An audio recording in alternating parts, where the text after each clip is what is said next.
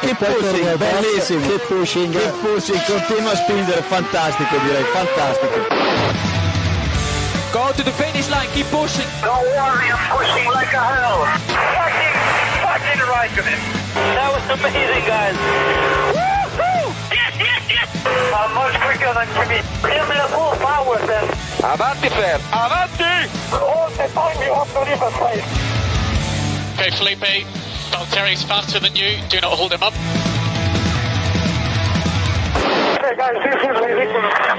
Hola a todos y bienvenidos al episodio 322 de Keep Pushing F1. Este episodio en el que vamos a comentar todo lo sucedido en el Gran Premio de Italia, eh, celebrado este pasado fin de semana en el circuito de Monza. Un fin de semana, bueno, pues bastante entretenido, por lo menos vimos alguna, alguna lucha en pista y algunos adelantamientos eh, interesantes que ahora comentaremos. Y para ello tenemos por aquí a Héctor Gómez. Buenas noches, Héctor. Buenas noches, buenas. Y también tenemos por aquí a Robert Montijo. Buenas noches, Robert. Hola, buenas noches. Este fin de semana estuvimos, estuve en un kart con tu con el apellido de tu ciudad, o sea, con el nombre de tu ciudad, aunque no era en tu ciudad. Curioso, curioso.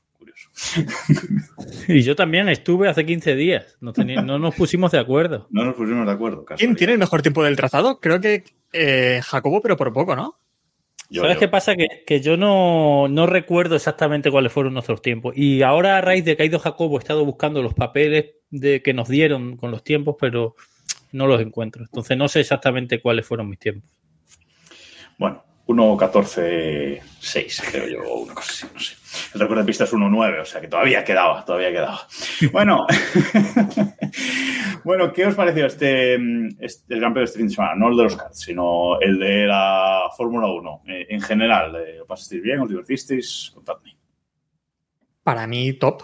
Eh, no sé ordenarlas, porque no sé, no voy a ponerme a ordenarlas, eso es difícil. pero en el top 3 de carreras de la temporada. Yo creo que después de Mónaco y Zandvoort, creo que claramente está en ese top.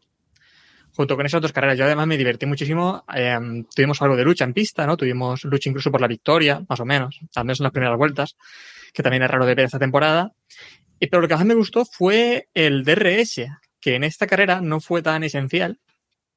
Eh, también es, es Monza, ¿no? Que al Lo llevar que también más menos me a la. gustó es el DRS. ¡Ojo! Es que no. Sí, lo que más me gustó fue que el DRS no fue muy efectivo. Eh, al ser una pista con, con las alas tan ya verticales, pues el DRS hace menos y creo que se notó, ¿no? Muchos pilotos sufrieron mucho para adelantar. Bueno, vimos al principio de la carrera Verstappen intentó luchar con, con Sainz, que claro, la punta también del Ferrari es que era una barbaridad, ¿no? Era imposible alcanzar aquello. Pero vimos luchitas, luchitas en pista, ¿no? De las que hace tiempo que no, que no vemos. Sí, no, no fue la mejor carrera de la temporada. Mm, Tampoco descarto meterla en el podio, pero es que la temporada está siendo muy floja. O sea, Por yo, no creo que sí. yo no creo que fuese un carrerón, tampoco fue horrible.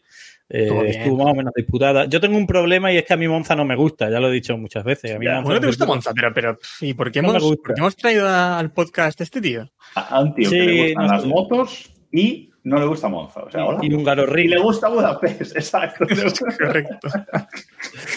Es que a mí No, Monza pero ¿por no qué- me gusta. por qué- me, da, pero por qué no me te da gusta? sen- me da la sensación de que no da pie a, a cacharritos, ¿sabes? A mí me gusta que haya cacharritos en las carreras. Joder, sí Pues fíjate, en primera- esa 2021 primera variante, madre mía. No, claro, si me vas a poner un ejemplo de una carrera, pero normalmente son, Hombre. Son adelantamientos muy robóticos. No, no, lo- no le veo la gracia yo a Monza, no, no sé. A mí Monza me gusta porque además creo que es una pista muy complicada porque quitas mucha ala y después tienes unas chicas que son muy lentas y bueno, vemos siempre problemitas, ¿no? Algunos pilotos para trazar algunas curvas. Eh, ahora lo hablaremos, pero este, este fin de semana hemos tenido también pilotos que la han que Es un- es un han luchado mucho por el monoplaza. No quiero que falte del calendario, pero no le termino de coger el gusto tampoco, ¿sabes? O sea, pff. Ahora, Húngaro Ring y Zambor, Esas que no, esas no, no me las toquen. No esas que no me las toquen. Bueno, victoria de Verstappen, la décima, por fin, eh, marca un nuevo récord, 10 victorias consecutivas, 12 en la misma temporada de momento. Eh, y ponemos en el guion victoria con susto final. ¿Qué susto final? Sí, hubo bueno. sustito. Claro. A Verstappen tuvo que, que bajar el ritmo las últimas vueltas, ¿eh? Y tuvo que dejarse pasar por los doblados, o no sé si dejarse pasar o no coger a los doblados y perdió bastante tiempo en las últimas De dos hecho, o tres vueltas, seis o siete A segundos, mí- creo. a mí So- me solo dobló a los solo dobló a los Haas, creo. Que es, es raro, ¿no? para, para Verstappen, dobla Sí. simplemente a los Haas. El tema es ese que durante la carrera ya lo estuvimos comentando también en el chat de, de Keep Pushing, en t.me barra Keep Pushing F1, ya lo soltamos aquí, así ya nos lo, nos lo quitamos de encima. Eh, lo estuvimos comentando que parecía como que Verstappen estaba gest- gestionando la carrera. Que dices, ¿pero qué hace Verstappen gestionando la carrera si no es. Él no sabe hacer eso. eso lo sabe tirar al máximo, doblar a todos y un depredador, ¿no? Eh, y bueno, después de la carrera nos enteramos que, creo que lo comentó Christian Horner o lo comentó alguien en el equipo, que tuvo problemas ¿no? con el monoplaza de, de fiabilidad y tuvo que rebajar un poco el ritmo para poder llegar al final de la carrera. Que también te digo que hubiese sido Para la mí, leche que hubiese gestión. roto justo cuando iba a haber Pérez detrás. ¿eh? La O sea, que maldición de Monza. A mí, a me dijeron que había una maldición en Monza que el que gana al, año siguiente pierde. Y eso no, no, no sé no por qué. ocurrió, No, no ocurrió. No ocurrió, efectivamente. No, no sé por qué, pero no, no ocurrió.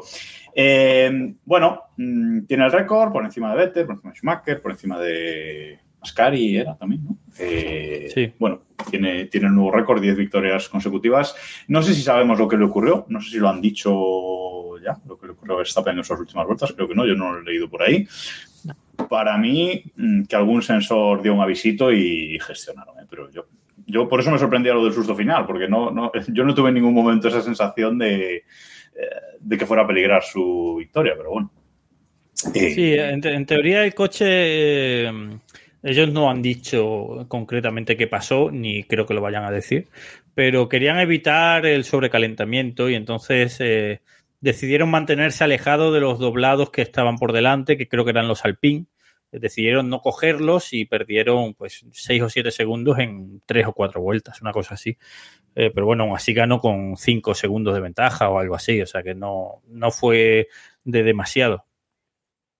Bueno, pues quien sí que tuvo un carrerón este fin de semana, y yo creo que sin paliativos, a pesar de un artículo que luego comentaremos, es Carlos Sainz. Carlos Sainz ha tenido un fin de semana muy bueno, hay que decirlo, en, eh, en Italia, una carrera de casa de, de Ferrari.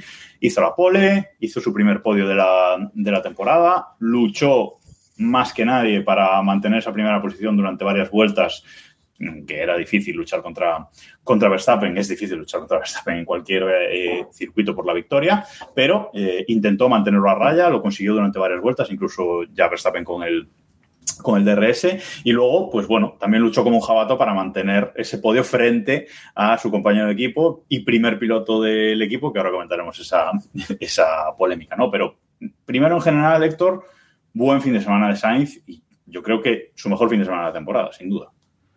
Sí, posiblemente. Bueno, posiblemente no, seguro. Conseguir la pole en Monza, encima en casa. Y, y es que además se le vio muy cómodo con el coche, ¿no? Y lo demostró porque incluso intentó luchar con los Red Bull, que en otros fines de semana a lo mejor habría dicho, mira, pasa de aquí, eh, vete y ya gestiono yo mi carrera y ya está. Pero en esta carrera se veía con... Sabía más o menos que tenía el podio asegurado, o eso creía, y intentó luchar con los Red Bull. Muy buen fin de semana, por el contrario, Leclerc parece que estuvo muy incómodo durante, durante todo el Gran Premio. Eh, incluso le copió los reglajes, admitió también que había copiado los reglajes a, Sainz porque no se sentía muy cómodo con, con lo que él había estado entrenando el viernes. Y mm, no sé, no se le dio del todo bien a, a Leclerc, pero en cambio Sainz estuvo, pues eso, comodísimo en casa de Ferrari. Sí, yo creo que eh, puede ser pensando así rápido, la mejor carrera de Sainz en Ferrari. ¿eh? Desde que corre en Ferrari, yo creo que esta es su mejor carrera. Eh, Monza se le da siempre muy bien, eh, desde que corría en McLaren y tal. Y mmm, estuvo genial, o sea, estuvo genial, estuvo más rápido que Leclerc, además eh, clavó la vuelta de Q3, que era un defecto que había tenido otras veces, y esta vez clavó las dos vueltas de Q3, tanto la primera como la segunda, hizo la pole y luego hizo, estuvo bravo peleando con los Red Bull, que es algo que yo particularmente agradezco como aficionado, que, claro. que no se deje adelantar y que pelee y tal. Y bueno, se merecía el podio y suerte que lo hizo, me alegro de que lo hiciese. Eh, o sea, no, no creo que se le puedan poner ninguna pega a la carrera que hizo Sainz del otro día. No, a la de Sainz no. Yo estoy muy cabreado con, con Ferrari. Sí. Eh, sí, bueno, antes de nada decir que yo siempre pienso como equipo, ¿eh? No, no es por ser Sainz ni nada. De hecho, me da igual que sea Sainz, ya sabéis que yo incluso soy más de Leclerc que, que de Sainz. Eh, a pesar de que Leclerc intente en las No últimas eres carreras- sospechoso, no eres sospechoso, no pasa nada. no bueno, eres creo que, creo que no, pero por si, por si alguien es nuevo por aquí, pues. eh, no sé, el nacionalismo por ser Sainz a mí no me, no me llama. Eh, Leclerc es un piloto que me gusta. Eh, no tengo nada en contra de Sainz, eh, también que quede eso claro. Pero este fin de semana, eh, lo que yo no comprendí es que Ferrari le dejase a Sainz luchar con, con Red Bull, eso estuvo muy bien, y que después. eh, eh, Leclerc estuvo gestionando toda la carrera, porque creo que Leclerc eh, lo que pasó es que sabía que no podía luchar con los Red Bull y lo que hizo fue gestionar su carrera. Y, lo que no vi normal es que Ferrari le dejase atacar a Sainz en esas vueltas finales, porque lo que va a pasar en las próximas carreras es que ninguno de los dos atacará a Red Bull, porque dirá, pues yo voy a gestionar porque sé que después la lucha la tendré con mi compañero. Por lo tanto, yo gestiono y intento simplemente quedar por delante de mi compañero. No voy a intentar ir a por los Red Bull porque sé que después a lo mejor el equipo me vende. Y es lo que no me gustó el otro día. Eh, No, no creo en eso de los favoritismos tampoco en Ferrari que están diciendo, bueno, es que Leclerc es primer piloto, le ven así. No, yo creo que en Ferrari les faltó inteligencia o estrategia y podría haber ocurrido lo mismo de ser Leclerc. ¿eh? No, en eso yo no tengo muchas dudas.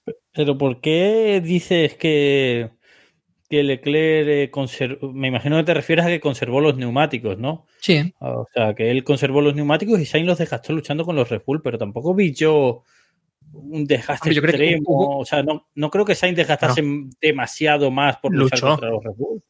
Luchó contra ellos, pero Leclerc es que sí, no, digo ni, que no. ni le- ni lo intentó, ¿no? Era como... Sí, pero, es, pero ¿cuál es la relación de eso con los neumáticos? O sea, no, no creo que haya un...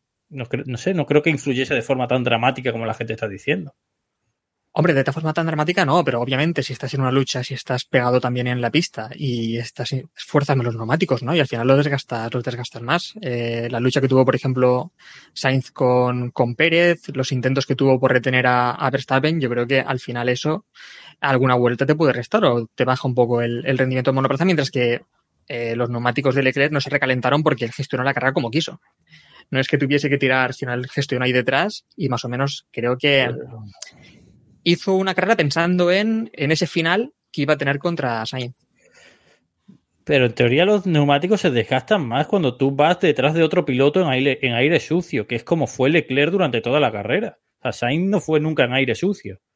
Que yo sepa. O sea, Sainz fue delante siempre, cuando le pasaban ya, ya se escapaban. Sin embargo, Leclerc fue el que fue toda la carrera detrás de dos coches, de Sainz y del Red Bull que tocase. O sea, Bueno, no, no sé, no sé, no sé por qué se ha sí. empezado a decir eso, la verdad. Sobre eso de, también tengo dudas eh, en, estas, eh, en esta temporada con el cambio reglamentario. Tengo dudas sobre si, em, si los neumáticos se recalientan tanto siguiendo el coche de detrás, porque hemos visto muchas ocasiones ya eh, que parece que no importe tanto, ¿no? Que los coches a veces van muy pegados, bastante pegados, y a los pilotos no les importa, no les importa mucho esto. Sí que intentan a lo mejor tomar, em, frenar diferente en algunas curvas, tomar algunas curvas de forma diferente para de una vuelta a otra intentar que los neumáticos se mantengan a una temperatura estable. Pero en estar pegados, yo ya empiezo a tener dudas sobre ese tema también. No lo sé, pero mm, el tema es un poco coñero o carne de meme. Bueno, de hecho lo ha sido, ¿no? Eh, el tema del no risk. Es decir, eh, no puedes decir no puedes decirle a los pilotos por la radio que luchen pero sin riesgos, que luego ya, lo hemos debatido otras veces, ¿no? Si está Leclerc delante, las situaciones normalmente son diferentes, ¿vale? Ferrari tiene claro su, su primer piloto, muy bien, pero decir a tus pilotos por radio que luchen sin riesgo y acto seguido, a los 30 segundos, Leclerc clavando frenos, que, bueno, porque consiguió parar el coche, pero si no consiguió parar el coche, en vista Sainz por detrás, iban los dos a tomar por saco en la primera variante. Ojo, Entonces, ojo, ojo, también aquí que yo, para mí, la culpa en ese incidente es de Sainz, que hace un cambio de maniobra en frenada. Me da igual, me da igual de quién sea. Pero, pero, debería haber sido investigado, ¿eh? Tampoco se, se investigó ah. y yo veo ahí claramente al menos dos cambios de dirección y uno ya en frenada prácticamente. Empecemos ya con las investigaciones porque de verdad ha acabado el fin de semana muy quemado por los pilotos. De verdad, que, que Fórmula 1 de Lloricas y todos, ¿eh? desde Verstappen hasta Sargent, todos, todos son unos No, pero a ver, yo lo, no, pero a ver, yo lo digo porque al final, si hay unas reglas, si tú al final eh, lo que haces es mover el coche en frenada, si lo permites, lo que vas a evitar es que no hayan luchas, porque ningún piloto se va a atrever a meterse ahí.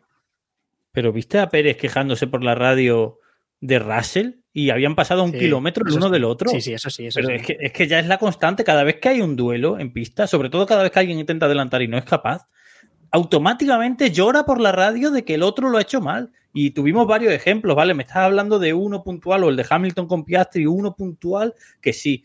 Pero es que Verstappen intentó adelantar a Sainz y Sainz le cerró y también se quejó por la, la radio Verstappen. Tío, por favor, Bueno, entonces ¿qué hay que hacer? ¿Ponerte en la alfombra roja? Lloritos de Verstappen, eso. Pero eh, no lo digo por ser Verstappen, si es que lo hacen todos los pilotos o casi todos. Sí, Casi mí, todos. eh, Después de un duelo, a llorar. Me gusta, me está gustando mucho cómo, cómo lucha eh, Russell. No, re- no recuerdo este fin de semana contra quién vimos la lucha, pero me está gustando Pérez. bastante estas últimas carreras con Pérez, ¿no? Em, deja espacio, a pesar de, es agresivo, pero deja espacio, lucha de, de forma bastante limpia. Me está gustando mucho cómo, sobre todo cómo defiende. Sobre todo con Ocon, ¿no? Mm. No, pero yo sobre el tema de Ferrari quiero dejar, eh, quiero explicar una cosa, porque, bueno, ya he escrito un artículo que lo ha Bueno, ese artículo, ese artículo, ese artículo. pa- Vamos con eso. parece que yo estoy pidiendo, o sea, que yo estoy diciendo que esté bien que Ferrari eh, dé órdenes de equipo. A mí me parece absurdo que Ferrari, eh, o sea, no, no que dé órdenes de equipo, perdón, que favorezca a Leclerc. A mí me parece absurdo que Ferrari por sistema favorezca a Leclerc en, la situación actual, porque Ferrari no tiene ni la más mínima opción de ganar el título mundial. Y creo que Ferrari lo único que está haciendo es eh, tener en- entre algodones a Leclerc para asegurarse su renovación. Por otro lado, como si Leclerc fuese Verstappen o Senna o Alonso. Y no, no es nada de eso, o sea, no lo está demostrando. Entonces creo que eh, Ferrari está mimando más de la cuenta a Leclerc.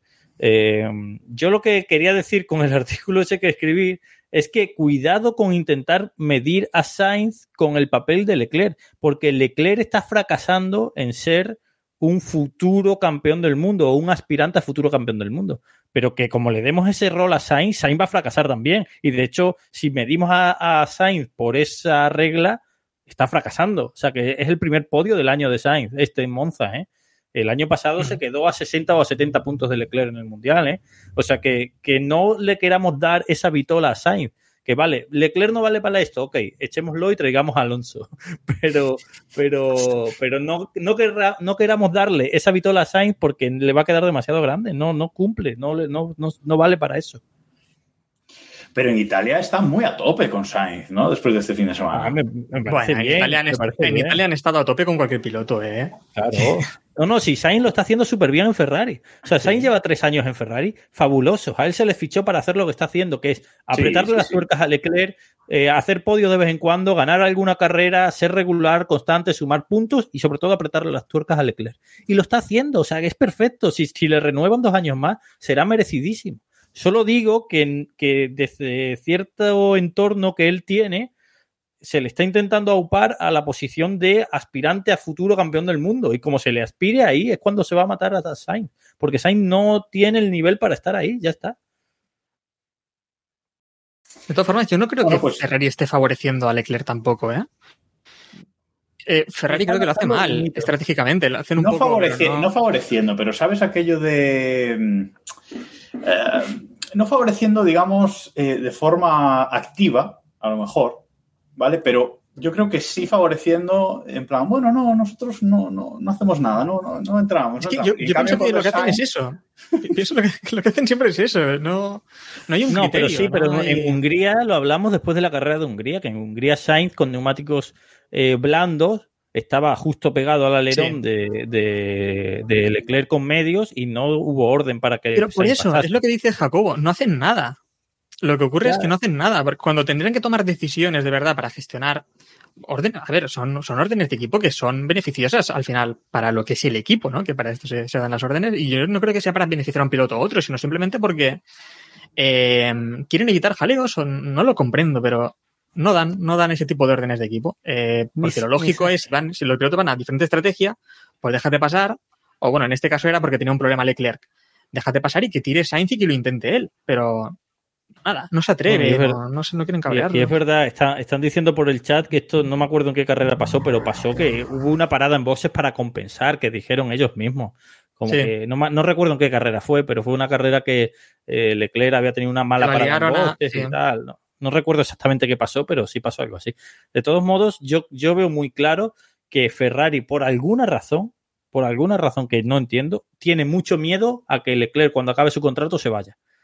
Que no lo entiendo porque, insisto, Leclerc no es un... so- o sea, a mí me gusta mucho Leclerc, ¿eh? pero no está demostrando ser un piloto del nivel de un supercampeón.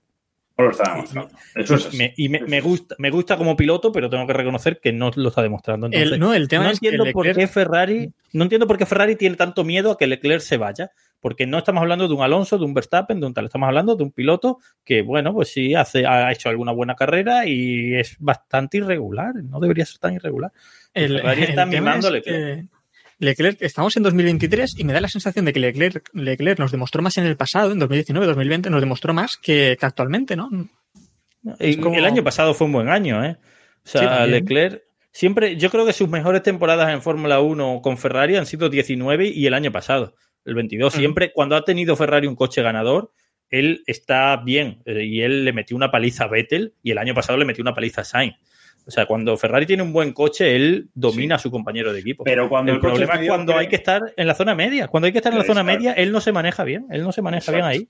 Y 2020 fue un año catastrófico. Si 2020 fue un año, eh, o no, o 21. Sí, 21 creo que fue el año de Verstappen y Hamilton. Ese año Leclerc se 21. endiñaba contra el que pillaba. O sea, contra el que pillaba se endiñaba porque estaba en zona media iba a lo loco a hacer podios con un coche que no estaba para hacer podios y acababa endiñándose cada dos por tres.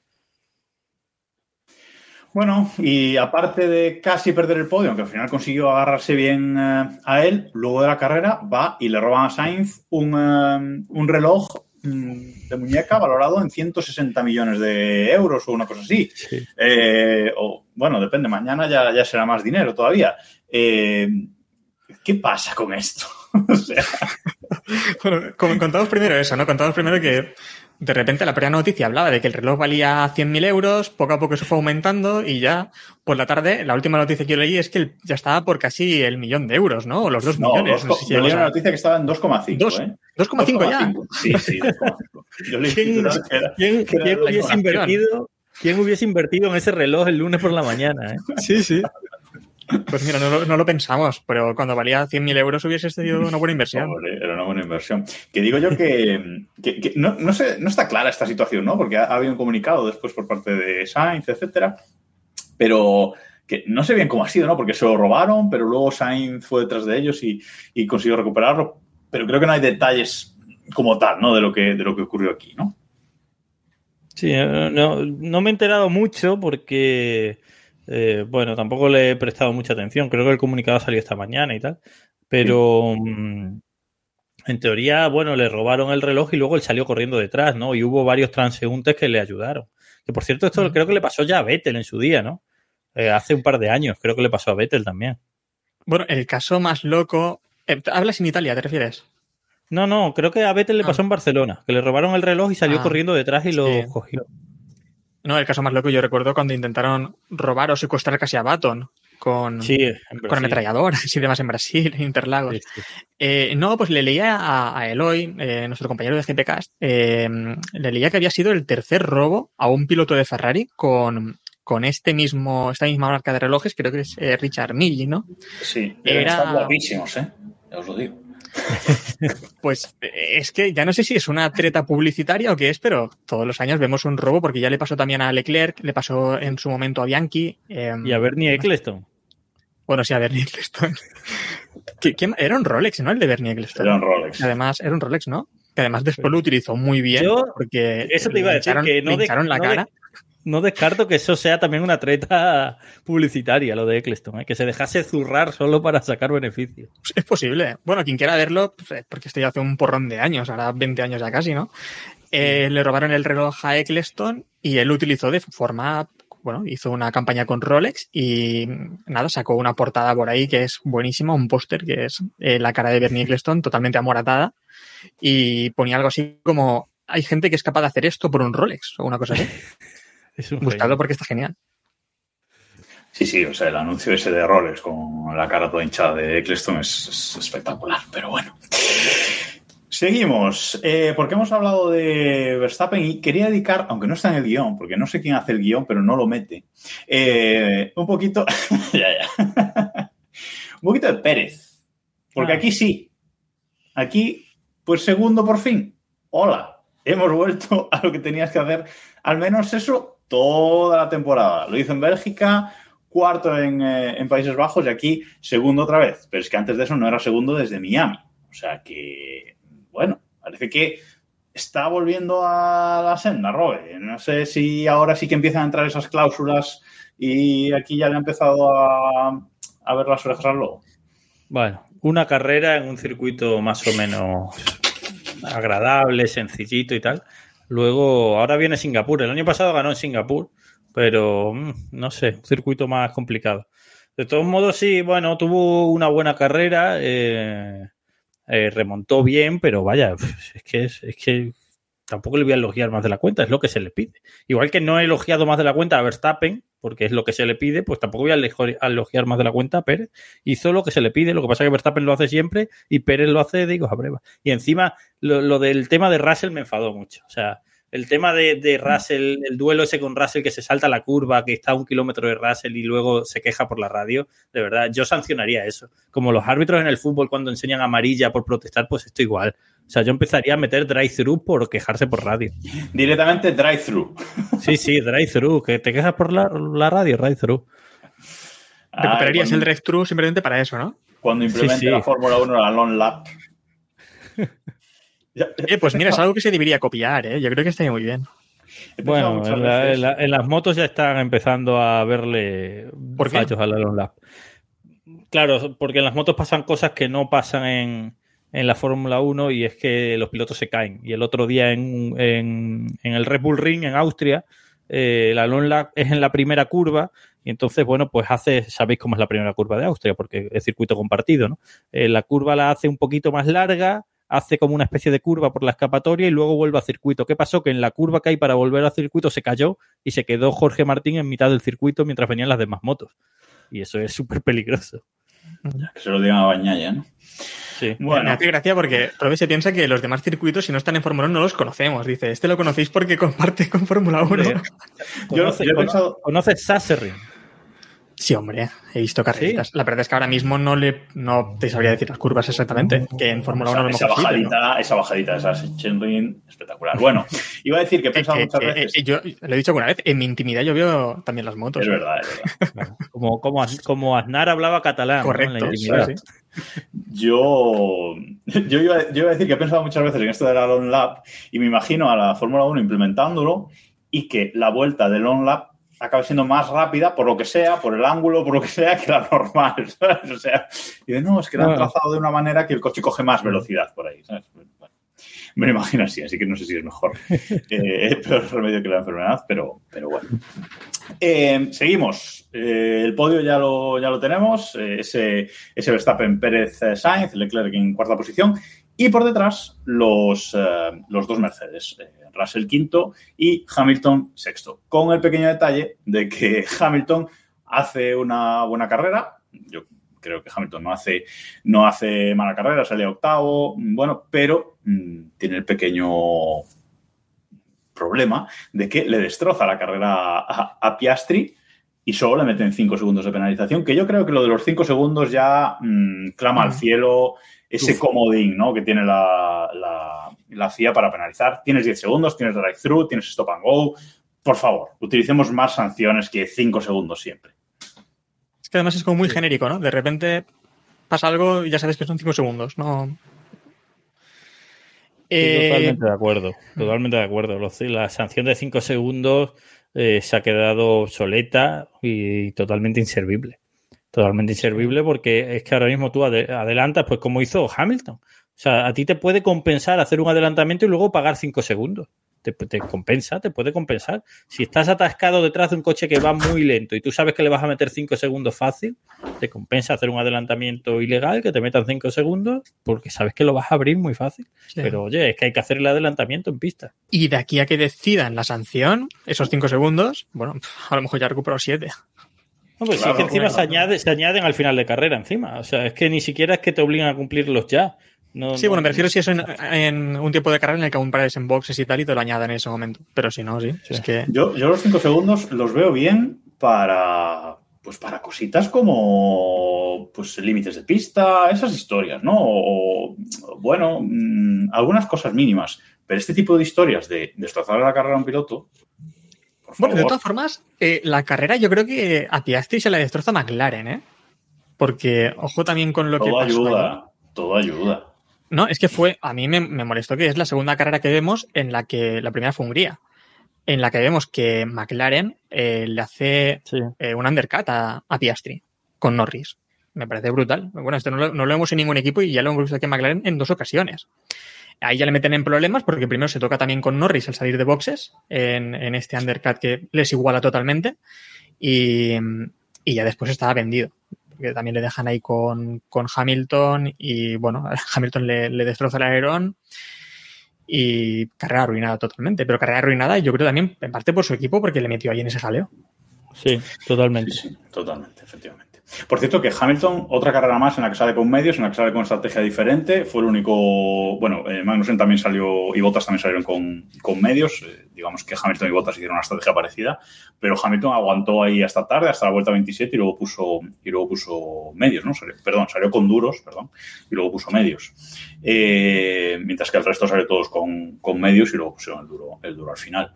Eh, especialmente acertadas las previsiones de estrategias de Pirelli este fin de semana. O sea, es que es increíble. ¿Por qué mandan ese correo? O sea, ¿por qué mandan ese correo de las mejores estrategias si nunca aciertan? O sea, ahora Algo tengo- tendrán que hacer. Pero- Tendrán que justificar No. que algo hacen. A mí me hace gracia que lo que hacen ahora es, porque antes te ponían la más rápida, eh, la más cercana a la Sí, mejor, sí, no, ahora ¿no? ya es- una variante que no sé qué. Y ahora te ponen, te ponen cuatro ahí, pues una de estas. No Antes te cuál ponían, es más rápida ni antes cuál- te ponían la más, eh, creo que era la más rápida, eh, la más segura y la alternativa, una cosa así ponían, ¿no? Eh, O ponían una como cercana, ¿no? O sí, o igual no de la rápida, o una cosa así, así. sí. La más rápida, igual de rápida y una Ah. alternativa. Nada, ahora ya. Es que ni se esfuerzan, ¿eh? O sea, da igual. Tengo esperanzas eh, reales. Bueno, esta, esta semana ha salido la no- la noticia, que como no la he metido en el guion, pues la, com- la comento ahora así por encima, de que. Bristol ha reforzado su, su oferta para entrar en la Fórmula 1. Eh, tengo esperanzas de que eso salga adelante eh, y de que cambiemos a Bristol, porque Pirelli se está centrando mucho en las motos. Eh, eh, hoy mismo han, hoy o ayer, Eh, bueno, no sé si No, ha sido igual. hoy o fue, fue ayer. pa- para la gente Hicieron- será ayer ya, porque si Claro, lo escucha sí, es verdad. los del podcast. Hicieron el primer test eh, con Moto 2 y Moto 3. El año que viene Pirelli va a estar ya también en Moto 2 y Moto 3. Y hay muchísimos rumores, muchísimos, de que va a entrar en MotoGP a partir del 26, creo que es de 2026. Con lo cual va- van a tener todas las motos, porque las Superbike también tienen todas las categorías. Entonces, eh, tengo esperanza de que se centren en las motos y dejen en paz ya la Fórmula 1 de una santa vez. Tengo esperanzas de que reutilicen los neumáticos de lluvia extrema para las motos directamente. Sí. Sí, porque podrían, yo qué sé, podrían no llevarlos ya directamente. A ver si. Por cierto, también ha salido eh, noticia de que, de que Bridgestone eh, como que estaba metiendo, haciendo mucha presión y metiendo más pasta para el tema de entrar en la Fórmula 1, ¿no? Sí. Eh, que parece que Ujú. tienen intención, bastante buena intención de entrar, ¿no? Porque otros años, eh, la última vez que, que se hizo la, eh, el tema de la renovación del proveedor de neumáticos, sí que Bridgestone también estuvo ahí, pero bueno, parecía que un poco para dar por saco y a ver si entraba, pero esta vez parece que hay interés real en entrar. Y bueno, no sé si vamos a ir de Málaga a Malagón, pero por lo menos un cambio hace falta, yo creo. Sí, además yo lo único que veo es a Pirelli intentando reducir gastos en Fórmula 1, ¿no? Porque siempre Total. estamos con intentar reducir eh, neumáticos los fines de semana. No sé qué les importa, eso, eso lo pagarán los equipos también entiendo, ¿no? No sé qué, cómo es el pacto aquí. Pero siempre están intentando reducir costes. Mm, no sé, parece un poco raro eso. Que, que, por cierto, aquí como, como anécdota, en Moto 2 y en Moto 3 está ahora Dunlop que hace los neumáticos, eh, eh, tiene neumáticos blandos, medios y duros, y ha llegado Pirelli y ha dicho, dejado de tontería, el blando y el duro y ya está. O sea, no, no vengáis Sí. ahora con historias. Sí, una cosa que nos comenta aquí David Liarte, eh, dos marcas a la vez. Y es que no lo veo eso, no me gusta. Eso no va a pasar. No sé a vosotros si os, pero os gustaría. No, no va a ocurrir, eso seguro. A pero mí me encantaría, pero por costes no va a ocurrir ni de, ni de broma. ¿no? Pero de- es que, es que yo qué sé, es, Es que que después luego las carreras las se deciden por neumáticos muchas Claro. veces. Sí, Eh, a, mí no me, a mí no me entusiasma eso. El escenario ideal sería una sola marca que estuviese implicada de verdad y se esforzase de verdad, pero ese escenario... pues, no tengo esperanzas de que pase con Bristol tampoco, pero por lo No. menos tengo ganas de que se, de que se largue Pirelli. Pero por lo menos al principio tendrán que meter pasta, ¿no? Tendrán que meter pasta, tendrán que hacer cosas Claro. nuevas. Los dos, los dos primeros años nos van a estar engañando. Luego ya, a partir del tercero, ya se las caran a la Lo, lo- que tampoco comprendo, lo que tampoco comprendo es que Pirelli eh, busque carreras de una parada. Porque al final eso lo, lo deben de buscar, entiendo, o no lo sé, porque es, ¿por qué ocurre en tantas ocasiones?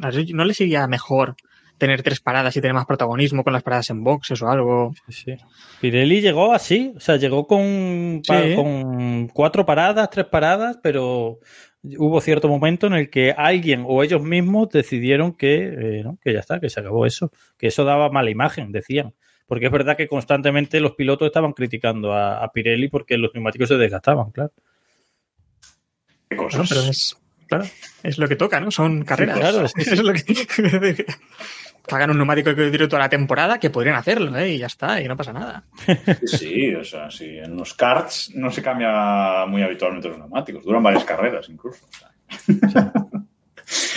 bueno, eh, tenemos el podio, tenemos a Leclerc, tenemos a los Mercedes y en séptima posición no aparecen los Aston Martin.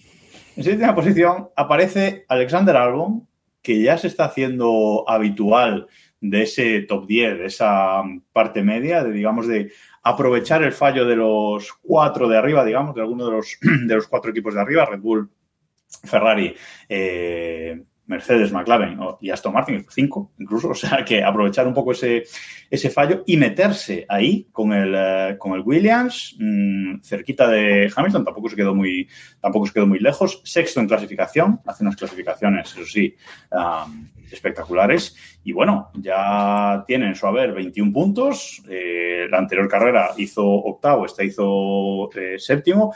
21 puntos, ¿eh? Que todo lo que tiene por debajo está decimotercero en el mundial. Por encima tiene a Piastri con 36 y por debajo ya es Nico Hulkenberg con 9, ¿no? Eh, es bastante impresionante, sobre todo cuando Sargent no ha puntuado todavía.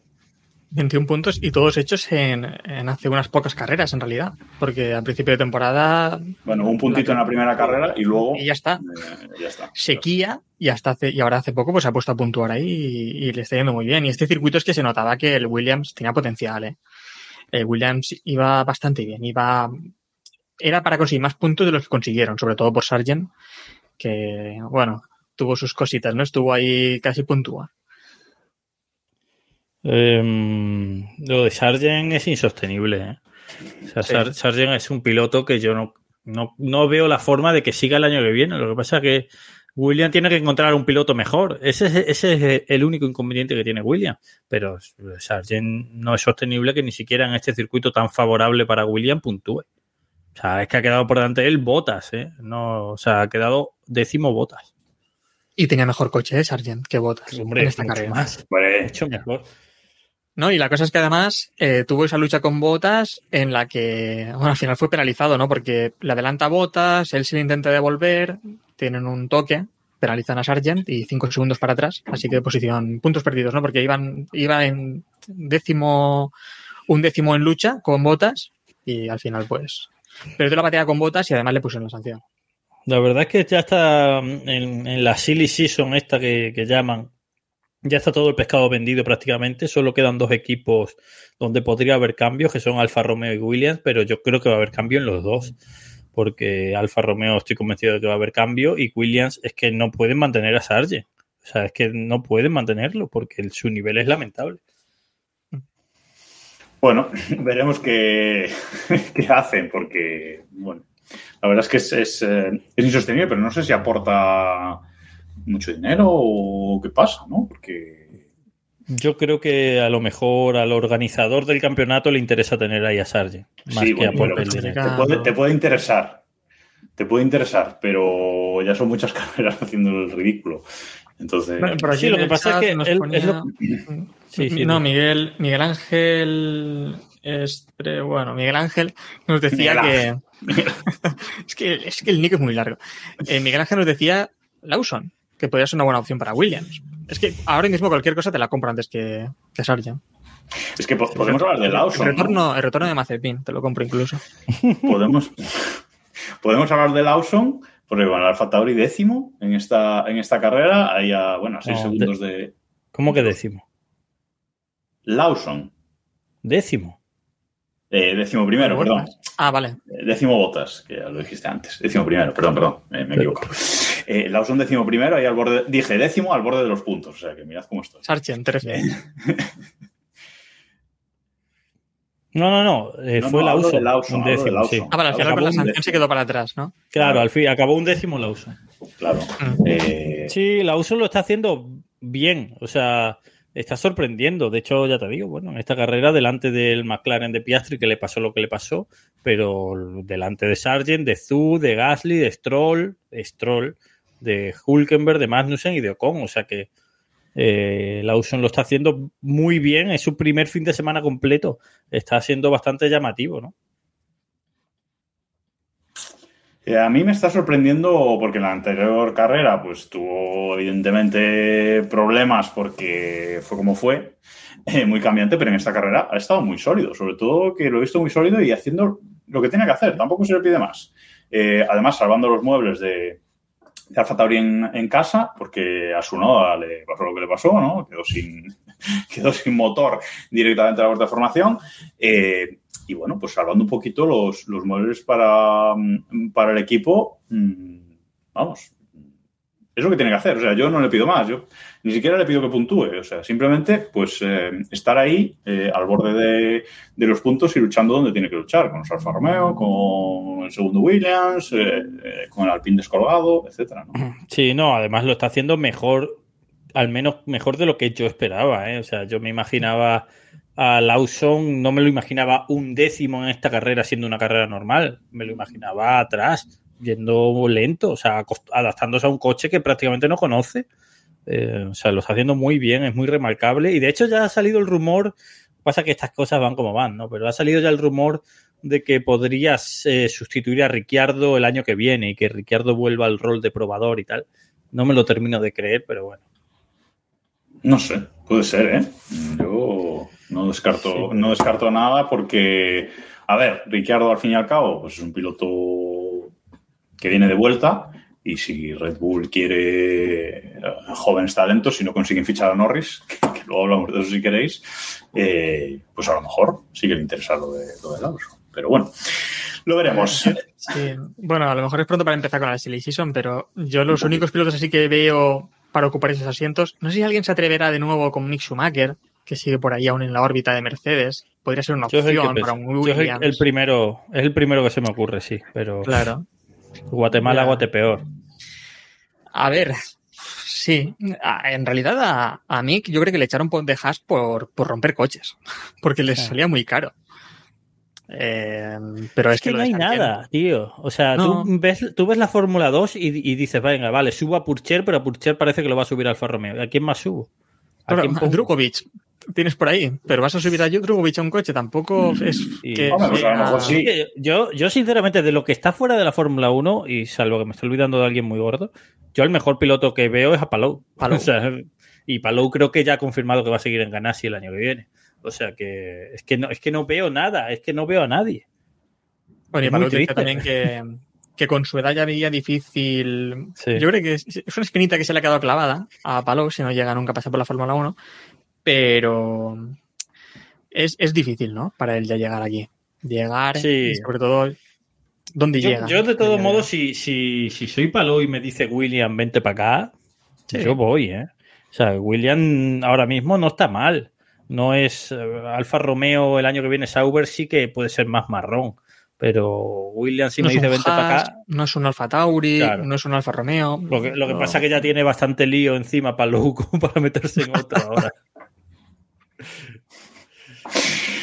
Quien no ha tenido buena carrera ha sido Aston Martin, porque lo de Aston Martin a veces, en serio, no hay quien lo entienda, eh, de venir de una carrera de hacer podio y, de- y no solo hacer podio, sino hacer segundo, vamos a su peor carrera de la temporada, ¿eh?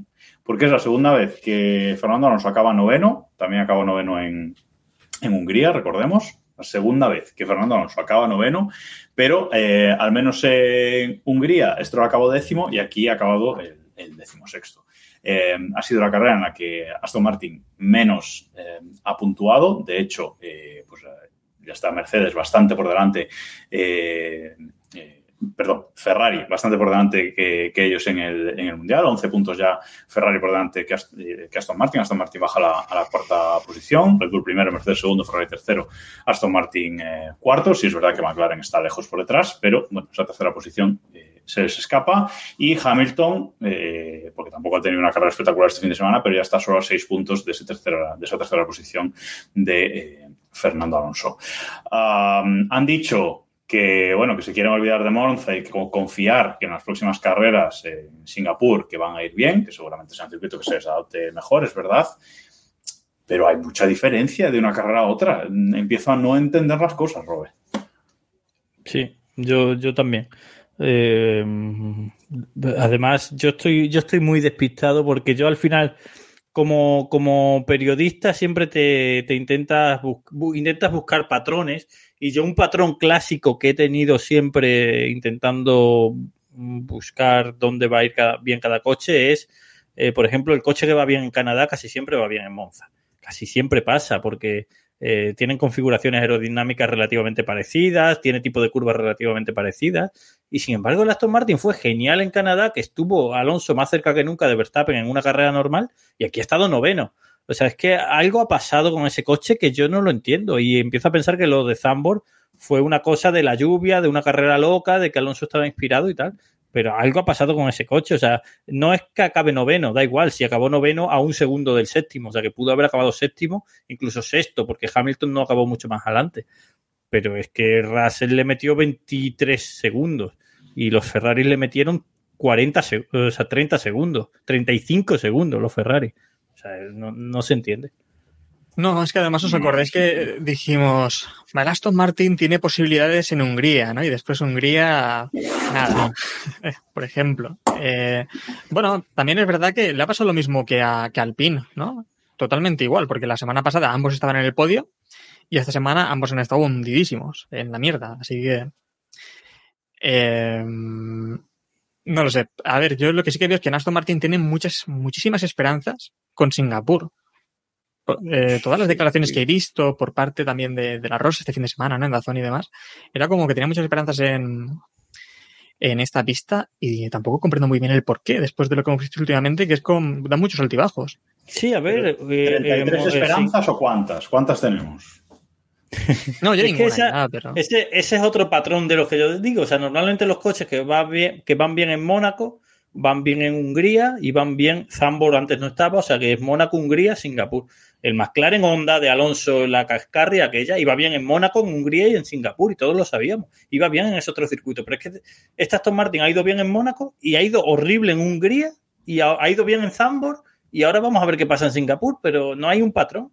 No, sé, no es que además no de, desde Bahrein es como lo que vimos fue que o desde las primeras carreras, ¿no? Que el Aston Martin iba muy bien en curva lenta, la frenada era de los que mejor frenaba y de, de repente todo eso se ha diluido y no sé muy bien qué, qué pasa. Lo que, me, lo que me llama la atención es eso, no, no, no tener un patrón, no, no saber a qué atenerse. No sé si, si dentro del equipo tienen la misma duda, es decir, si, si les sorprende cada, cada carrera, se encuentran con algo nuevo y les sorprende.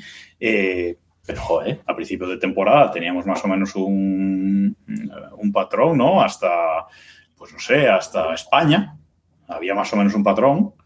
Pero es que a partir de ahí ha sido continuos, continuos altibajos. Parecía que en Zambord volvían a la buena senda después de decirnos que se habían equivocado con setup, etcétera, etcétera, que ya habían encontrado el fallo. Y ahora llegamos a Italia y nos volvemos a encontrar con lo mismo. Que sabíamos que es un circuito en el que iban a sufrir.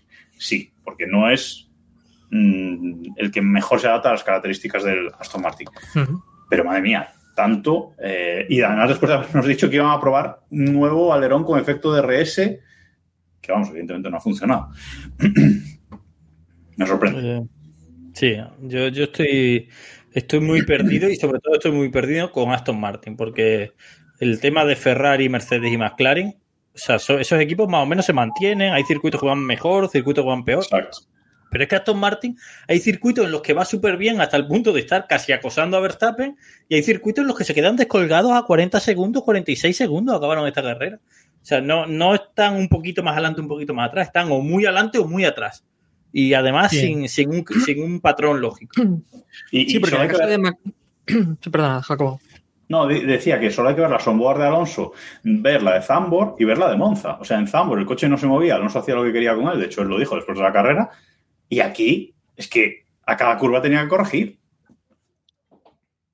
Sí, no, y es que además, eh, en el caso, por ejemplo, de McLaren, que es uno de los equipos que más ha avanzado, al menos tenemos un momento clave en el que vimos unos cambios y ese, ese monoplaza de ser un ladrillo, que era un ladrillo que tenía un montón de drag, que en recta no iba nada, de repente hicieron unos cuantos cambios y el coche evolucionó y dieron un salto adelante. Y dieron un salto adelante, además, sabemos más o menos dónde y, y es más o menos continuado, pero no da esos altibajos, ¿no? Actualmente. Mientras que Sí, sí. el Aston Martin pues ya no sabes por dónde cogerlo. Y, y es eso, también ocurre un poco con el, con el Alpine, ¿no? Que también, a lo mejor de menos saltos porque está un poco más atrás, pero lo de este fin de semana, por ejemplo, fue horrible. Y la semana pasada, hace solo una semana en Zandvoort también iba bastante bien con Gasly. Pero es que además eh, Aston Martin ha empezado a dar los saltos en, en cierto momento de la temporada, porque Aston Martin empezó podio Bahrein, podio Arabia Saudí, podio Australia, casi podio Azerbaiyán, podio Miami, podio Mónaco. O sea, las seis primeras carreras, Azerbaiyán fue un cuarto puesto a un segundo del podio y todos los demás fueron podio, circuitos totalmente distintos. Sí. O sea, que Aston Martin no tenía estos bajones y de repente ha pegado a dar esos saltos. Sí, porque además el debate que tuvimos a principio de temporada era ese, ¿no? Eh, creo que fue sobre todo en Arabia Saudí cuando dijimos, bueno, ahora llega un circuito rápido, aquí ya es el momento de que Aston Martin se hunda, un circuito con altas velocidades y demás, y aguantaron. Y a partir de ahí dijimos, bueno, pues entonces ese monoplaza debería ir bien más o menos en todas las pistas. Claro. Y no ha sido así. Es, es- es- extraño, desde luego, el, el- el tema. Mm, veremos cómo sigue avanzando en lo que queda de, de mundial, Otro- pero Otro capítulo para la biografía de Alonso, ¿eh? Otra cosa que nos tiene que contar. A ver qué, qué está pasando este año. sí, sí, ya estaba, ya estaba impresa, ¿no? Bueno, están en ello. Bueno, no lo sé. Ahí Por hay cierto, dudas. Tengo que pedir disculpas a todos los que nos están viendo en directo en twitch.tv barra Keeppushing F1, que no lo, hemos, no lo hemos dicho, y a todos, sobre todo a todos los que nos están escuchando en formato podcast, porque llevo todo el podcast hasta ahora entrando por el micrófono que no era y sin darme cuenta. Así que bueno, disculpas por el episodio de hoy, pero creo que no he hablado demasiado Y, tampoco. y yo llevo todo el chat diciendo, yo creo, Jacobo, que ese micro no es. Yo diría que no es. Escucha. Y yo, a ver, sí, sí, sí, sí que Pues- es, sí que es. Bueno, en fin. Pues yo llevo todo el programa sin darme cuenta, o sea, para que veáis lo que me fijo. A ver, algo raro se notaba. Algo raro. no, no bueno, es el micro de que- siempre, porque el micro de siempre se escucha como Los Ángeles, es claro. Espero ahí- que no haya sido demasiado, demasiado dramático. Como dramático ha sido el gran premio para, para Alpine, que me encanta. Eh, después de un podio en, eh, en la anterior carrera, eh, pues aquí Gasly decimoquinto, Ocon retirado, porque no sé qué le falló en el, en el volante a creo que 12 vueltas del final. Ah, bueno, doble retirada de Alpine. mm, mal. O sea, en general, eh, sobre todo la carrera de Gasly, eh, mm, horrible. No hay más. Sí. Han echado a su Fufu y Claro. No tienen la misma Eh, gracia. La- no No, tienen- es que la además. Totalmente perdidos, ¿no? Porque no tenía muy claro tampoco ni a nivel estratégico qué iban a hacer, ni. Porque utilizó una estrategia un poco rara, ¿no? Porque Ocon fue una parada, Gasly. Gasly bueno, Ocon fue una parada, se supone, iba a ir a una. Gasly sí que fue a dos. Hizo, hizo una y se retiró, sí. Claro, pero entiendo que poniendo duros donde- cuando los puso, entiendo que Sí, sí. que ya para terminar la carrera, creo. ¿eh? Eh, lo raro es que Ocon adelanta a Gasly en la salida y después Gasly también puso muy pronto el duro eh, para hacerle un undercut a Ocon, que también es un poco raro lo que comentábamos antes con, con McLaren. Aquí también en Alpine, pues no está Susufu, pero ocurren también cosas un poco raras. Bueno, eh, entiendo que iban a diferente estrategia, intentaron ir probar cositas, pero se les vio totalmente perdidos. No tenían ritmo, no sabían muy bien qué hacer. Eh, una carrera para tirar la basura, totalmente. Nos dicen, eh, nos dicen en el, en el chat, nos dice Francisco Narro que, mm, que seguramente haya sido ese motor, ¿no? Ese motor eh, Renault ah, que ha sufrido mucho aquí en, en Monza también, ¿no? Puede ser. De hecho, se, ya ha salido que, que no les van a dejar la triquiñuela esa que querían hacer de, de que le su- de subirlo de caballos y tal, no, no se lo van a No, no. permitir. Creo que se oponen Mercedes y, y Ferrari. Eh, de todos modos, sobre Alpine, no sé si vosotros lo estáis viendo, pero yo todos los fines de semana de Gran Premio escucho eh, a alguien, a- y normalmente a gente que más o menos está bien informada, que va al paddock y, de- y demás, escucho decir, lo de Binotto está a punto, lo de Binotto está a punto. Y digo, bueno, ¿a qué están, a qué están esperando? O sea, ¿qué están esperando para anunciar lo de Binotto? Yo creo que lo que está a punto es de vender el equipo, vamos, pero es que veo a gente que está bien informada diciendo lo de Binotto, lo de que Binotto está a punto. Y digo, si yo creo que Alpine va a vender el equipo más pronto que tarde, pero bueno. Vamos, tiene toda la Lo pinta de que, de que Alpine quiere deshacerse del equipo. vamos. De hecho, ya veremos si, ya veremos si no las noticias de los miércoles, ¿eh? La semana pasada un poquito decepcionados, ¿eh? Lo de Hamilton fue el Sí. jueves, Sí. creo. Sí. Bueno. ya Bueno, lo lo, adelantaron al martes, después. Claro, Claro. el embarguito. El embarguito. Pero bueno. Ojo, ojo yo, con- yo- yo tengo ojo. otra para, para el miércoles, ¿eh? Bueno, la hemos tenido ya hoy, ahora, Dale, ahora después. No, lo de Andretti. Yo creo que mañana viene lo de Andretti. Sí, pero que lo de Andretti, lo de Andretti no puede ser que Andretti compra Alpine. Ojo, pues. Cuidado con lo de Andretti. Ojo, Honda comprando Enstone, nos dice también Chassis in the Middle. No sé, no sé, ¿eh? No sé. Yo tenía la esperanza que lo comprara SEAT. Bueno, lo de SEAT ya no va a poder ser. Bueno, bueno, eso, eso ha sido un bulo, ¿eh? O sea, eso ha sido un bulo. Seat, Seat no, va, no va a desaparecer inmediatamente ni No, hay claro, fecha para claro. su desaparición. Eso ha sido un bulo que, ha, que ha- se ha No, un bulo, un bulo no, un bulo no. Lo que pasa es que eso es, es, es el camino que está cogiendo la empresa. O sea, es, es la línea que sigue la empresa. O sea, tú sí Sí, ves. pero lo, lo que se ha vendido es oficial. Seat desaparece porque lo ha dicho el CEO de Volkswagen. Eso no ha pasado. Claro, o sea, otra cosa es los titulares o lo que se haya vendido, Claro. efectivamente. SEAT va a desaparecer, pues, porque va a desaparecer porque lleva ese camino, porque Cupra es una marca más Sí. fuerte y la han enfocado de otra manera. Y ya Sí, está. sí, O sea, to- todos intuimos que eso va a pasar, pero que no es oficial que vaya a pasar ya. O sea, nadie lo ha dicho, no es verdad. Bueno, vamos con las eh, noticias. Bueno, no sé si antes de cerrar este gran premio eh, queréis hablar un poquito de Stroll o hay algo que hablar del tenista, porque es que, eh, ya lo comenté antes, 16 en esta carrera, o sea, vale que va mal, pero estás luchando ahí con Gasly, eres el, primero no doblado, ¿eh? O sea, a puntito a puntito estuvieron de, de doblarlo. Mm, no sé, ya me parece un pro- que es un poco meme en sí mismo él. O sea, es que le van a adelantar los dos Alpine en el campeonato a poco que, que, que se pongan las pilas Binotto. O sea, Este fin de semana tuvo la excusa de que no estuvo el viernes, pero no puede quedar en clasificación el último. Es que quedó el último en clasificación. Es que es horrible. Claro. es que. No sé. Yo a los Stroll, a Stroll padre y Stroll hijo, ya a estas alturas lo único que le pido a los dos es una buena estrategia para Singapur. Bien.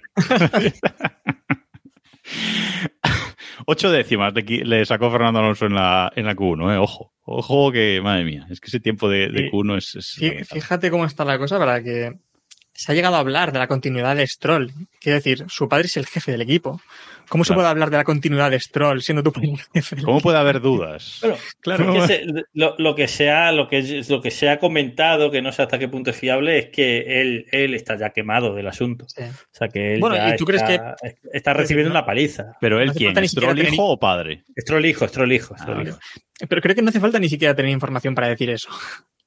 Es que Sí, otra cosa sí. sería, creo que es evidente, ¿no? Que a gusto no puede estar, No, obviamente. no puede estar. Está recibiendo una paliza. Eh, su- el sueño, su sueño siempre había sido luchar con Fernando Alonso y ser compañero de equipo de Fernando Alonso.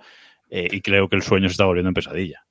A Pero veces es que- los sueños es mejor no cumplirlos, ¿no? Pero Al final estos chicos son, o sea, este, eh, este chico Stroll y otros casos que ha habido parecidos, que son millonarios de cuna y que llegan a, la Fórmula 1, pero que son millonarios de cuna, que tienen la vida resuelta desde, pequeños, eh, en realidad sí que tiene cierto mérito el decir, eh, con 5, con 10, con 15, con 18 años sé que tengo la vida resuelta y estoy haciendo un sacrificio a nivel físico, a nivel vital para estar en la Fórmula 1, cuando no estoy ganando nada, o sea, no, no estoy siendo más rico estando en la Fórmula 1, simplemente por cumplir un, un sueño, por cumplir un hobby y tal. O sea, que tiene cierto mérito. Lo que pasa es que yo creo que este hombre ya llega a cierta edad en la que dice, mira, yo ya no puedo hacer más en la Fórmula 1, estoy sufriendo, me están dando una paliza, no doy para más y a lo mejor me tengo que ir a correr a otro lado, o que sea menos exigente. sí, sí. La Pues, eh, cosa, Ya, ya por sí mismo. la cosa es que a mí lo que me genera muchísimas dudas es que Stroll es un piloto que ha hecho podios. No muchos, Pues- tiene tres podios, pero ha hecho podios. Sí, No, la duda Maldonado ganó, Maldonado ganó ¿Cómo carrera. sería, ¿Cómo sería ese Claro, Force ¿cómo India? era ese, ¿Cómo cómo era era ese Force India? El, bueno, y el Racing Point, el Mercedes Rosa, ¿no? ¿Cómo era ese coche Sí. en realidad? Ese coche tenía que ser muy bueno para que Stroll pudiera hacer podios. A mí, ¿Y cómo, entonces y- lo que... y cómo es este Williams? Lo dijimos la semana pasada. ¿Cómo es este Williams? Si Albon le está Claro. metiendo una paliza a Sargent y Verstappen le metió una paliza a Albon. ¿Cómo es este Williams? Pues a lo mejor Verstappen y Alonso de pareja en Williams estaban haciendo podios todas las carreras. Pues, pues, ¿por Mm. qué no? Sí, sí. Pasan, pasan cosas, pasan cosas, como lo que decías, ese Williams de Maldonado también, ¿no? Que, que todo el mundo estaba de acuerdo en que con otro piloto, con otros pilotos Pero- habría o- ganado. O el, Bueno, a mí, o el Maldonado, Lotus. a mí Maldonado me parece un piloto que era rápido, ¿eh? Esto, bueno, Sí. lo hemos, lo hemos debatido No, rápido sí, rápido y de- furioso sobre todo. Pero Correcto. Después tenía desconexiones mentales que le encumbraron a lo más alto, Sí, pero era un piloto es. que más o menos podía ser rápido, a una vuelta también. Pero es que Stroll actualmente no sirve para absolutamente nada, ni en clasificación, ni en. Es que no, no tiene ningún momento en el que digas, mira, algo ha hecho bien. Sí. Nada. Bueno, vamos con las noticias. Cerramos aquí el Gran Premio, eh, que llevamos un buen ratillo. Y vamos con, con las noticias, que ha habido cosillas. Eh, lo principal, creo, del fin de semana es que Palou ha ganado la carrera de la IndyCar y se ha proclamado pues, bicampeón de la, de la IndyCar. Eh, y no, campeón del mundo que han hecho. No, dicho algo sí, serio. bueno. Lo he, evita- he evitado decirlo, porque claro, los estadounidenses son muy así, ¿no? Pero, pero es campeón de la. Bueno, esto creo que fue en, IndyCar. esto creo que fue en Antena Sí, 3, ¿eh? Donde lo- esto fue en lo Antena escuché, 3, sí. Eh, pero no me extrañaría a los estadounidenses diciendo que campeón del mundo Sí. también. O sea, o sea, es- y la cuestión es que el año que viene eh, parece que va a seguir con Ganassi. Bueno, Ganassi ha dicho que, que va a estar en su coche en 2024. Pero sigue tocando a las puertas de la Fórmula 1. Él quiere estar en la Fórmula 1. Tiene ese conflicto con McLaren y Zach Brown que van a ir a tribunales, etcétera. Pero no sé qué hueco va a tener la Fórmula 1 si lo va a conseguir en 2000, para 2026, a lo mejor ya, con el cambio de normativa, las series son gordas, no lo sé. Eh, no creo. A ver, por partes, primero eh, hizo un carrerón. Eh, este circuito se le da súper bien, el de Portland. Sí. Recuerdo que el año que ganó el, primer título, eh, no lo ganó en Portland, lo ganó luego en Long Beach, pero en Portland eh, prácticamente lo selló, que fue una carrera en la que se lo llevaron en la salida, él salía primero, se lo llevan en la salida, se queda último y remonta y gana la carrera. O sea, este circuito se le ha dado siempre súper bien y el domingo dio otra exhibición. Y bueno, pues es historia del automovilismo español. O sea, hay que valorar tener a un tío que tiene 26 años y que es bicampeón de la IndyCar. O sea, que es un piloto referencia de la IndyCar hasta el punto de que en el paddock de la Fórmula 1, más allá de que nosotros seamos españoles, la gente considera a Palou como un futuro piloto de Fórmula 1 y como una opción muy plausible. Yo no recuerdo a otro campeón de la IndyCar que la gente... Bourdais. Sí, Bourdais, Bourdais, hace muchos años. Pero fíjate está, lo que hizo en Fórmula 1 después. Fíjate lo que hizo. Pero sí, es verdad que de, de Bourdais siempre se hablaba un poquito y quizás un poco antes, eh, ya si nos vamos muy atrás, Montoya y tal, pero Bueno, pero- tenía cuatro títulos cuando llegó a. Bourdais tenía cuatro de la Champ. De la Champ. Ah, bueno, sí, de la Champions. Sí, de la, de la Champ, de la Champ, Champ, sí. de la Champ Car. pero, pero que bueno, tiene, tiene muchísimo mérito lo de Palou. Luego, si va a encontrar equipo Fórmula 1, yo no sé si- ni siquiera si lo está buscando. ¿eh? O sea, dudo que lo esté buscando ya a estas alturas, en el lío en el que está ahora con McLaren y tal. Yo creo que él ya va a estar en Ganassi, lo tiene muy claro. Y opciones de Fórmula 1, por lo menos no creo que las busque. Otra cosa es que se las den mascadas, pero que las busque no. Yo creo que a lo mejor vio esa oportunidad de entrar en McLaren con el conflicto de Ricciardo, ¿no? Y el nivel que estaba dando. Pero ahora que ve que Piastri está afianzándose, que está haciendo buenas carreras y que está dando el nivel. mm, No, pero en McLaren que se olvide ya, o sea, quiero decir. por eso. pero que, que el momento en el que él intentó eh, algo con McLaren, y por eso también le dijo que no ganase, creo que esperaba eso, ¿no? Poder meterse por ahí en McLaren. De hecho, lo ha dicho hoy. Creo que hoy ha hecho una entrevista, no sé con quién, porque está dando ahora muchas. Pero creo que ha dicho que, o sea, ha confesado que sí, que él se fue a McLaren por el tema de que veía la opción de Fórmula 1, pero que bueno, que como esa opción ha desaparecido, pues él ha desaparecido de McLaren también. Eh, de todos modos, esta renovación que ha hecho con, con Ganassi, se ha hablado mucho en Estados Unidos de que mm, Honda ha empujado mucho. O sea, que Honda creo que ha puesto parte de la pasta para que fuese posible esta renovación. Y él va a estar ba- bastante vi- vinculado a Honda, con lo cual no sería sorprendente si pasase eh, algo en Aston Martin que Palou estuviese por ahí. No digo ya de piloto Entonces- titular, Cuando, No- cuando Honda compre Enston, cuando Honda compre Alpine, va a ser unos No, a ver, Hon- Honda va a estar seguro en Aston Martin, esto ya está confirmado. Entonces, no sería sorprendente que, que Palou estuviese por allí metido, ya no digo como piloto titular, sino simplemente pues simulador o, o test eh, rider o algo así. Titular no creo, aunque bueno, con, Test, con Stroll, test sí. Rider. Ojo, MotoGP, como entra en su cerebro así sin querer. ¿eh? Sí, sí, piloto probador, sí. Sí, pues puede ser, ¿eh? Eh, puede ser que, que- que esté rondando en, en Aston Martin, porque claro, con la llegada de Honda, veremos. Sí, veremos la salida de Stroll, veremos a Alonso cuando decide retirarse definitivamente y bueno, pueden pasar ¿Llegaremos a, ver, ahí. ¿Llegaremos a ver cuatro pilotos españoles en Fórmula 1? No, No, yo No creo. que no. No creo. yo creo que no. No creo, pero, tres. pero creo, Pepe- creo que sí. Si tuviese que apostar a- hoy, ahora mismo, ya como está la cosa, yo apostaría que Palou no va a correr nunca en Fórmula 1. Bueno, Uy. visto. yo creo que Eh, sí, ¿eh? sí, Yo creo que yo ahora ya. mismo. No, yo estoy con Rob, ¿eh? A lo mejor también por el, por el momento. Por el momento Yo creo de que ahora llegará. también con la Es victoria. de- joven, es un piloto muy joven. Bueno, joven, 26, 26 años, ¿eh? ¿eh? Fórmula 1, Bueno, 26 sí. años. Claro, es que piensas en Fernando y claro. Eh, Ya. no, yo lo veo, eh, eso, como muy tarde. Sí que es verdad que yo lo veo entrando como muy tarde en 2026. Si ya en 2026 no entra, entonces sí que ya eh, me daré por vencido. Pero hasta ahí yo tengo, tengo esperanzas, yo creo. Dice, está diciendo Miguel Ángel Restrepeda, que tampoco es tan difícil decir el apellido. Sí, Ángel en el Restrepo, chat. sí, es verdad. Está diciendo en el chat que coincidieron Sainz, Alonso y Meri en la Fórmula 1. Sí, pero ya antes coincidieron Alonso de la Rosa y Alguersuari. Sí, también. Mira que Suari. Bueno, y Margené en 2001, ¿no? También coincidieron. El 2000, No. eh, de la Rosa Mm. Margené y Alonso no estaba. Do- fue en 2001 de la Rosa era probador de Jaguar, ¿no? proba- Ah, vale, es verdad. Claro. Sí, Creo- entró en creo, 2002, ¿no? Sí. Puede De ser. memoria creo que sí. Bueno, eh, y decíamos lo de más pilotos españoles porque Pepe Martí ha entrado en el programa de jóvenes pilotos de Red Bull, que no sé si es una buena noticia o no, pero ah, ahí está. Ah, ha entrado, había rumores, eh, había negociaciones con él, etcétera, y bueno, pues esta joven promesa española, Robe, entra en el programa de Red Bull a ver qué hacen con él, a ver dónde lo llevan el año que viene y a ver cómo, cómo lo van moviendo.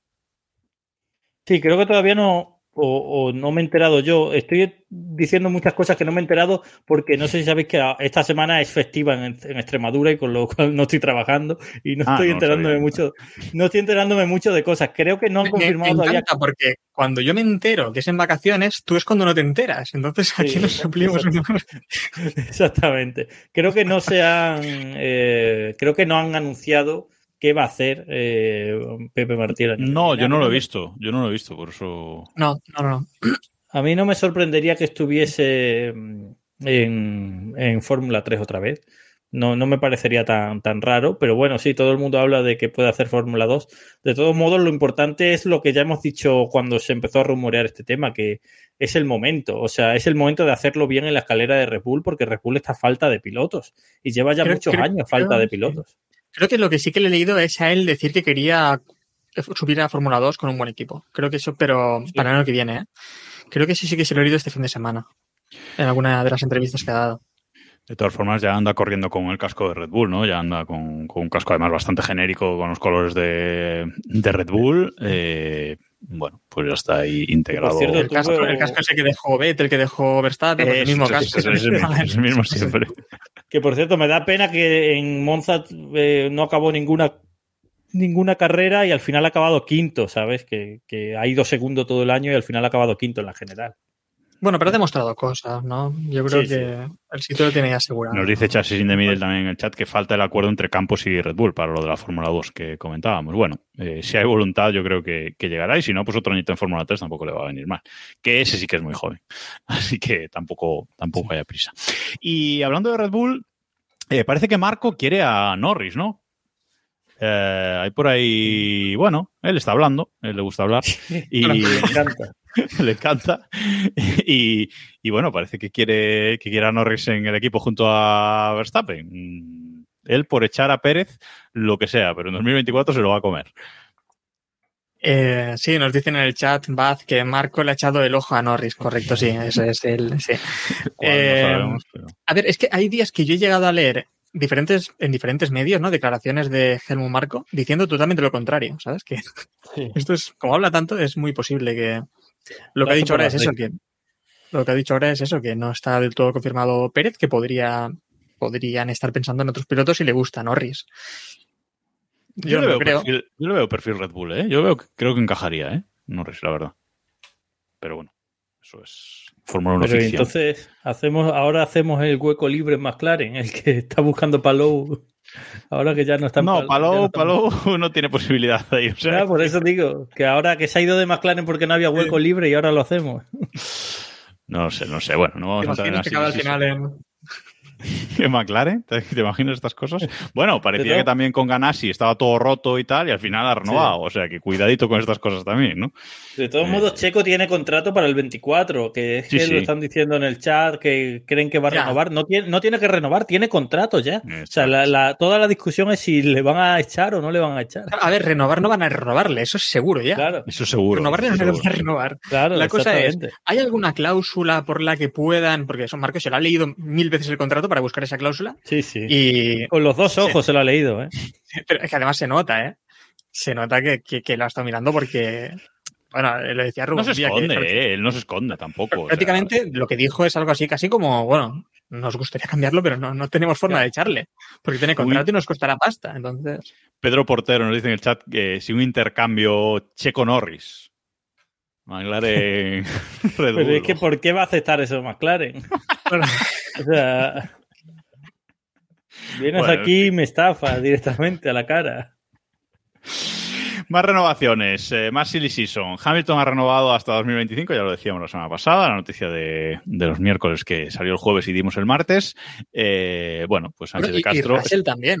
y Russell también, Sí. multianual los dos, eh, hasta 2025. Mm, Está claro que Sánchez de Castro nos ha mentido, aunque Héctor, él ha rebuscado el titular para no darnos la razón.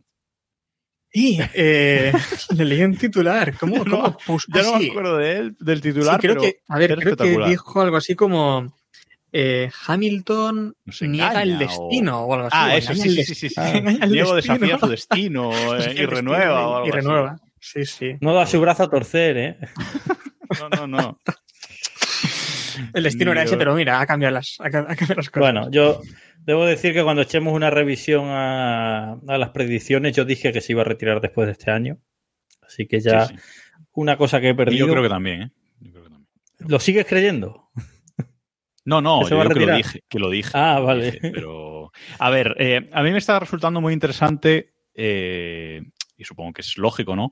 Cómo se está poniendo la Silly Season de cara a 2026. O sea, aquí nadie ah, pone la mano en el fuego eh, hasta 2026. Es decir, ahí va a haber un cambio, un cambio de normativa, va a haber un cambio de nuevos equipos, va a haber un cambio. eh, y en pilotos tampoco, creo que nadie ahora mismo tiene contrato para 2026, que yo sepa. Entonces, eh, esa Season Bueno, se está poniendo súper a lo interesante. mejor, a lo mejor Verstappen Sainz sí. casi en. No, Verstappen lo tiene. Verstappen tiene con McLaren, con McLaren iba a decir, ya le gustaría a McLaren. A ver si el intercambio es Norris-Verstappen. No, a ver. Verstappen tiene con Red Bull hasta 2028, ¿eh? Bueno, y Norris verdad, también tiene sí. un contrato Sí, súper verdad. largo, ¿no? Norris. Tenía un Sí, contrato bastante no- largo. no no, tanto, el de ¿eh? Norris Creo- acaba en 2025, yo creo, ¿eh? Sí, ¿Sí? creo que hasta el 25. Había firmado Y ahí- cinco años, y- pero creo que se acaba en el 25, ¿eh? De, hecho, Pero- eh, Y Leclerc también tenía algo, tenía. No tiene 24. también hasta 2024. Leclerc 24. 24. 24. ¿Sí, no? Sí, sí. Leclerc y Sainz acaban en el 24.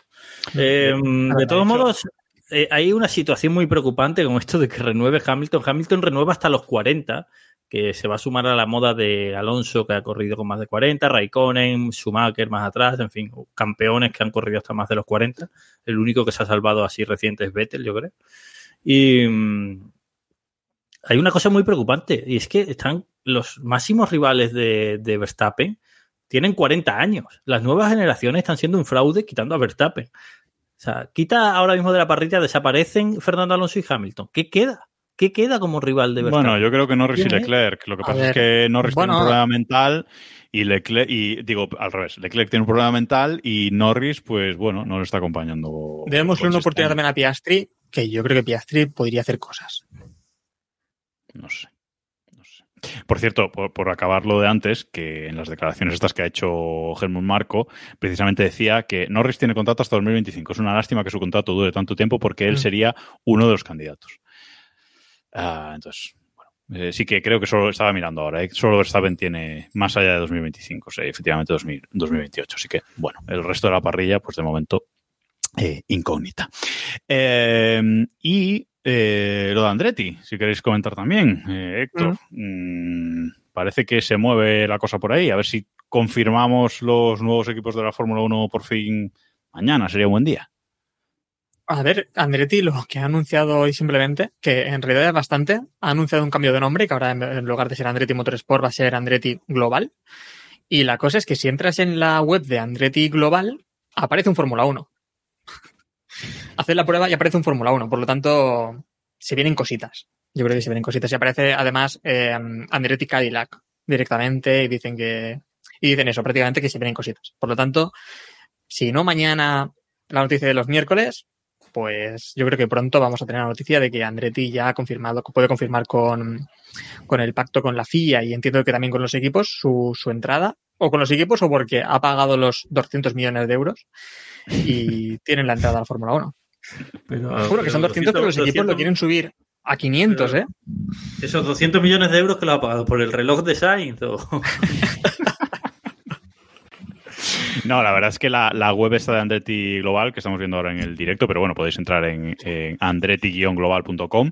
Eh, es toda una declaración de intenciones, ¿no? Eh, los colores de Andretti, el Fórmula 1 ahí en, en sombra, los colores rojo y azul, abajo a la Es derecha. maqueta, Andretti es la maqueta de la FIA. Es la maqueta. eh, y arriba a la derecha pone Coming Soon, ¿no? Eh, y, y la, y la- el, el press kit o la nota de prensa la puedes descargar también abajo a la izquierda, ¿no? O sea, la web es totalmente una declaración de intenciones de que es eh, un se viene de manual, ¿no? Entonces, pues bueno, eh, yo creo que sí, que mañana o pasado vamos a tener... Vamos A ver si noticias. Normalmente estas cosas se anuncian lo- las semanas de Gran Premio. De Gran Premio, sí, es verdad. Estoy de vacaciones, joder. Bueno, pues a lo mejor tenemos que esperar a la semana que viene. No sé. Claro. Puede ser. Bueno, y ya por último, y para cerrar hoy, eh, lo de Ricciardo, ese eh, desafortunado Ah, accidente que, que- que tuvo con la, con la muñeca. Y parece que la cosa pues eh, va a ir para largo. Yo ya me lo imaginaba, creo que ya lo comentamos aquí la semana pasada, pero eh, se ha perdido eh, Países Bajos, se ha perdido Italia, se ha perdido Singapur, Japón y Qatar está por ver. Eh, a ver si llega a Qatar o, o no. Cuatro grandes premios se va a perder seguro y el de Qatar, pues eh, está por ver si, si va a llegar ahí o, o no va a llegar. Ah, el Gran Premio de Qatar, eh, uy, estaba mirando la fecha. Mm, El 8 de octubre. El 8 de octubre, eso, 8 de octubre, sí. Eh, es el 8 de octubre, falta un mes, eh, más o menos hasta entonces, pero la cosa, la cosa va grave. Y yo tengo dudas de que si Lawson lo sigue haciendo así de bien, si Red Bull, eh, Alfa Tauri lo mantendrá y no, y no subirá de nuevo a Ricciardo. Eh, No lo sé. ¿eh? A ver, hay una No, cosa también que hemos comentado y es que con la, entrada no. de, con la posible entrada de Andretti tenemos dos asientos más, que va a costar meter ahí a alguien. Pero eso, si entra Andretti, no creo que entre ya en el 24. O sea, eso será como mínimo para el 25. Sí, si sí. no para el 26. ¿eh? Yo pienso que será 26, ¿eh? pero bueno. Igual que Audi, igual que el otro equipo que entre.